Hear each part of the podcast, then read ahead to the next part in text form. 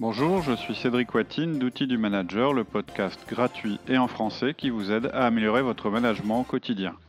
Loin de la théorie et des solutions compliquées, nous vous proposons toutes les semaines des outils pratiques et performants que vous pourrez mettre en œuvre immédiatement.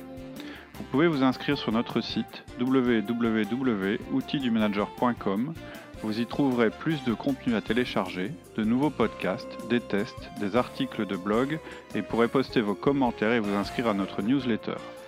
Le podcast d'aujourd'hui, les 1 à 1 de suivi de projet, premier épisode.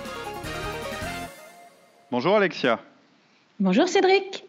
Alors aujourd'hui, tu vas nous parler des 1 à 1, mais de 1 à 1 spéciaux puisque ce sont les 1 à 1 de suivi de projet. Oui, en fait, on est régulièrement interrogé par des auditeurs à propos des organisations matricielles. Et la question qui revient le plus souvent, c'est est-ce que je peux faire des 1 à 1 si je ne suis pas le manager hiérarchique de mon collaborateur? Alors justement, avant de démarrer, est-ce que tu pourrais nous dire ce qu'est justement une organisation matricielle? En fait, une entreprise, euh, traditionnellement, ça a une structure euh, permanente qui est hiérarchique. Et le manager traditionnel, celui dont on parle souvent, celui à qui on s'adresse dans la plupart de nos podcasts, c'est ce type de manager-là, c'est le manager hiérarchique. Et une organisation en matrice ou matricielle, c'est souvent la juxtaposition d'une structure transversale ou par projet au-dessus de la structure hiérarchique, en plus de la structure hiérarchique. Donc ça paraît logique. On a l'organisation permanente et hiérarchique, et ensuite on a besoin d'équipes transversales composé de personnes qui appartiennent aux différents départements, qui vont travailler ensemble sur un projet et souvent de manière temporaire. Et là aussi, on a un autre type de manager, c'est le manager d'équipe, qu'on va appeler chef de projet. En fait, il a bien un rôle de coordination et il a aussi une certaine forme de pouvoir sur les membres de son, équipe. Donc ça paraît logique, mais au niveau management et humain, c'est pas toujours évident en fait. Oui, surtout pour le collaborateur, en fait, euh, qui doit avoir l'impression d'avoir deux chefs, euh, un manager hiérarchique et un chef de projet. Voilà, en fait, ça devrait être simple. Il y a un manager qui est cette personne, hein, celle dont tu parles, qui est le collaborateur. Il a d'un côté un manager qui est permanent et qu'il va le manager dans le long terme et qui, a donc le pouvoir hiérarchique sur lui, c'est-à-dire que c'est lui qui décide de ses congés, euh, qui peut éventuellement le licencier, qui l'évalue, etc. Et un autre manager qui est son chef de projet, qui va le manager de manière plus opérationnelle et uniquement pour le projet qui est en cours. Mais en fait, c'est pas si simple. Ça paraît simple sur le papier, comme souvent les bonnes idées théoriques. Mais en fait, dans la réalité, ça peut être compliqué parce que les stratégies de l'un et de l'autre peuvent être contradictoires. Et pourtant, les organisations en matrice se développent de plus en plus, on a de plus en plus de questions sur ce thème. En fait, c'est un peu une réalité qui s'impose à nous, même si on trouve que ce n'est pas un mode de fonctionnement qui est idéal. Et dans ce podcast, en fait, on ne va pas parler du collaborateur, puisque nous, on s'adresse au manager et donc aussi au chef de projet. Et donc la question qui revient très souvent, euh, et j'en ai encore eu cette semaine, je vais vous la lire, c'est des questions du style euh, en fait, j'adore vos podcasts qui m'aident beaucoup, ça c'est pour nous faire plaisir, hein, en particulier pour mon organisation personnelle. Et j'aimerais aussi utiliser vos outils de management, mais je ne peux pas le faire parce que je suis chef de projet et j'ai peur de vexer le manager hiérarchique des membres de mon équipe. Donc là, on voit bien, c'est une personne qui écoute nos podcasts, qui s'est mmh. formée à travers les podcasts sur l'organisation personnelle, ça l'a aidé. Et en fait, elle voudrait mmh. aller plus loin et utiliser nos outils de management, sauf qu'elle n'est pas manager hiérarchique. Donc elle ne se sent pas en fait la légitimité de le faire. Donc la première question, c'est quand on est chef de projet, peut-on faire des 1 à 1 avec les membres de notre équipe? Donc ma réponse, bien sûr, c'est oui, sinon on ne serait pas en train de faire un podcast sur le sujet. Et je dirais même qu'il faut faire des 1 à 1 parce que c'est le meilleur moyen de réussir votre projet. Vous êtes un manager même si vous êtes chef de projet sans autorité hiérarchique euh, inscrite dans l'organigramme, que vous soyez dans un contexte hiérarchique ou pas, que vous soyez dans le, dans le cadre d'un projet, vous êtes un manager. Donc il y a des différences. Et en particulier, l'argument qu'on nous donne pour mettre en évidence la difficulté de la situation, c'est bah, j'ai pas le pouvoir hiérarchique sur cette personne, donc je ne peux pas la ménager. Et c'est vrai que vous n'avez pas l'autorité hiérarchique, parce que celui qui a le pouvoir par définition la définition de l'entreprise, c'est le manager hiérarchique. Donc pour être clair, Hein, je disais tout à l'heure, il a le pouvoir de licencier, il décide de ses congés, de son avancement, de sa rémunération, et potentiellement il a un pouvoir de sanction. Donc c'est ça, avoir un pouvoir hiérarchique, en gros, hein, en, résumé, mais pour euh, un peu caricaturer les choses. Mais si vous avez écouté notre podcast sur les trois formes de pouvoir en entreprise, si ce n'est pas le cas, je vous conseille de le faire, hein, c'est sur le site. Ça s'appelle les trois formes de pouvoir. Bon, donc il y a trois formes de pouvoir. Le pouvoir hiérarchique, mais il y a aussi l'autorité de compétence et il y a l'influence. C'est les trois formes de pouvoir que vous pouvez euh, avoir dans l'entreprise. Et vous savez que nous, on vous conseille de baser votre management sur cette dernière forme de pouvoir qui est la plus efficace dans le long terme, qui s'appelle l'influence. Vous savez mm. aussi qu'on vous conseille de baser notre, votre management sur cette dernière forme de pouvoir. Et donc, l'influence, elle se bâtit sur la communication régulière avec vos collaborateurs. Et pour euh, développer cette, communication. Ce qui nous permet de la bâtir, ça va être le 1 à 1. Donc, vous n'avez pas besoin de la puissance hiérarchique pour manager vos collaborateurs, d'accord mais si vous voulez les manager correctement, il faut que vous utilisiez le 1 à 1 pour mettre en place une bonne communication. Bah donc on peut arrêter le podcast ici. On conseille à nos auditeurs d'écouter le podcast sur le 1 à 1. Alors presque, on peut leur conseiller d'écouter le podcast sur à 1, ça c'est sûr, parce qu'ils auront plus de détails que dans ce podcast-ci. Mais il y a quand même une bonne raison pour le, podcast qu'on vient de commencer, c'est que le 1 à 1 de projet, il a quelques différences importantes avec le 1 à 1 traditionnel. Et il y a des questions supplémentaires qui peuvent se poser justement parce que vous n'avez pas ce pouvoir hiérarchique et parce qu'il y a un autre manager qui est impliqué dans le management de votre collaborateur. Et donc, il y a, des petites différences. Alors, quelles sont tes recommandations euh, bah, donc, justement du coup? la, première recommandation que je vous donnerais, c'est déjà d'écouter tous les podcasts sur le 1 à 1 et sur la gestion de projet maintenant ou avant le, le podcast qu'on démarre maintenant. Ça, c'est la première chose. Ce qu'on dit, d'une manière générale, ce qu'on dit dans le cadre du 1 à 1 et ce qu'on dit dans la gestion de projet, ça s'applique aussi euh, à votre rôle en tant que. Ça peut être utile. Tout à fait, tout à fait. Donc j'aurai cinq parties. La première partie, ce sont les grands principes de la gestion de projet selon l'outil du manager. Deuxième partie, qu'est-ce qu'un 1 à 1 On va reprendre les basiques très vite. Troisième partie, en quoi les 1 à 1 sont différents pour le chef de projet? Quatrième partie, comment déploie-t-on les 1 à 1 dans le cadre d'un projet? Et cinquième partie, comment gère-t-on les réticences alors ces réticences, elles peuvent venir de votre équipe ou de votre hiérarchie. Alors, première grande partie, qu'est-ce qu'un projet du manager?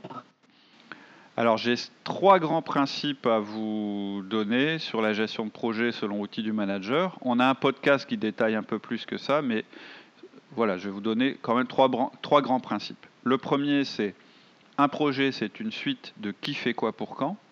Le deuxième, c'est un projet réussi grâce à une bonne communication interne. Et le troisième, c'est un projet est mené par une équipe et une équipe, ça ne communique pas.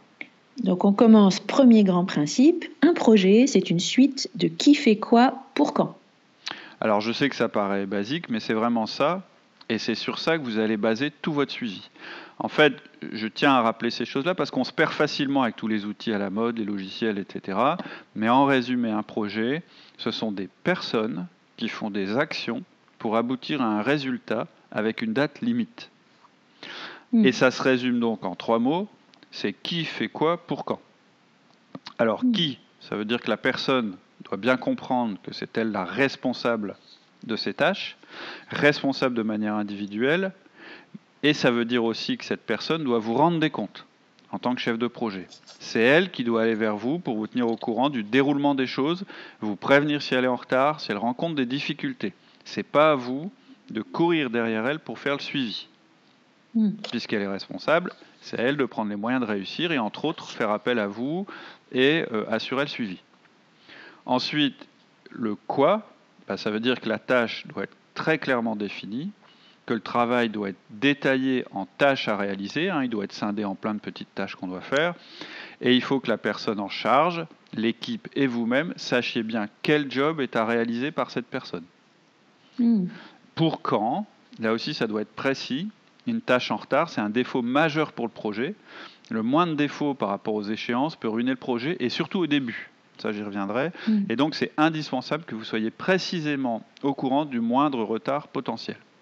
Donc voilà, je voulais rappeler juste les basiques. Mais c'est important. C'est-à-dire que d'un côté, vous avez des personnes et de l'autre côté, vous avez des tâches à réaliser. On a des conseils plus spécifiques dans notre podcast sur la gestion de projet, par exemple sur la manière de formuler les tâches et aussi sur le degré de détail qu'il faut dans ces tâches, ce genre de choses qui ne sont pas l'objet de ce podcast-ci, mais qui, en fait sont appuyés sur ces basiques. Hmm. Alors, deuxième principe, un projet réussi grâce à une bonne communication interne. C'est très clair et c'est ce qui fera l'échec ou le, succès de votre projet, la communication. Alors, je sais que ça va paraître évident à nos auditeurs, surtout ceux qui ont un profil influent ou stable, parce qu'ils sont orientés personne, mais la, plupart des chefs de projet, surtout dans les secteurs technologiques, c'est d'anciens techs, et qui sont devenus ensuite chefs de projet par leur autorité de compétences. Donc, c'est souvent des profils D ou C, pas toujours, mais voilà, il n'y a pas de mal à ça, au contraire. Mais je dirais que ce sont des profils qui peuvent avoir tendance à pas saisir l'importance de la communication et la voir un petit peu comme accessoire alors qu'elle est essentielle dans un projet. Et c'est pour mm. cette raison que j'insiste sur la communication efficace auprès de ces personnes-là, parce que le jour où elles en prennent conscience, là, elles vont énormément progresser au niveau de leur gestion de projet. Parce que leur tendance naturelle, en fait, c'est de regarder les tâches plutôt que les personnes. Et donc, si je caricature un peu, mais à peine, c'est des raisonnements du type, bah voilà, je veux obtenir tel résultat pour telle date, pour obtenir ce résultat, il faut faire des tâches, donc je découpe en petites tâches, et puis je fais affecter ces tâches aux ressources. Aux ressources? Alors, les ressources, c'est comme ça qu'on appelle les personnes quand euh, on fait de la gestion de projet. Ou bien on transforme les personnes en nombre d'heures. Et si ça marche bien dans les logiciels, c'est pas comme ça que ça se passe dans la vraie vie. Dans la vraie vie, les personnes ce sont pas des ressources. Les personnes ce sont pas des heures. Ce sont des personnes.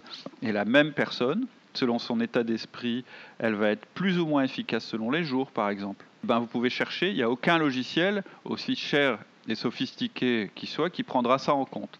Paul, il va travailler mieux à partir de 18h. Elsa, elle va être troublée en ce moment parce qu'elle attend un enfant. Hubert, il s'entend pas du tout avec Paul, donc il faut pas les mettre ensemble. Ou bien il faut, faire, euh, il faut prendre en compte qu'il y aura des frictions de communication. Gérard, il a besoin d'aide, etc. etc., etc. Bah, tout ça, aucun logiciel va le prendre en compte. Et quand un projet échoue, c'est précisément à cause de ça, que ça vous plaise ou non.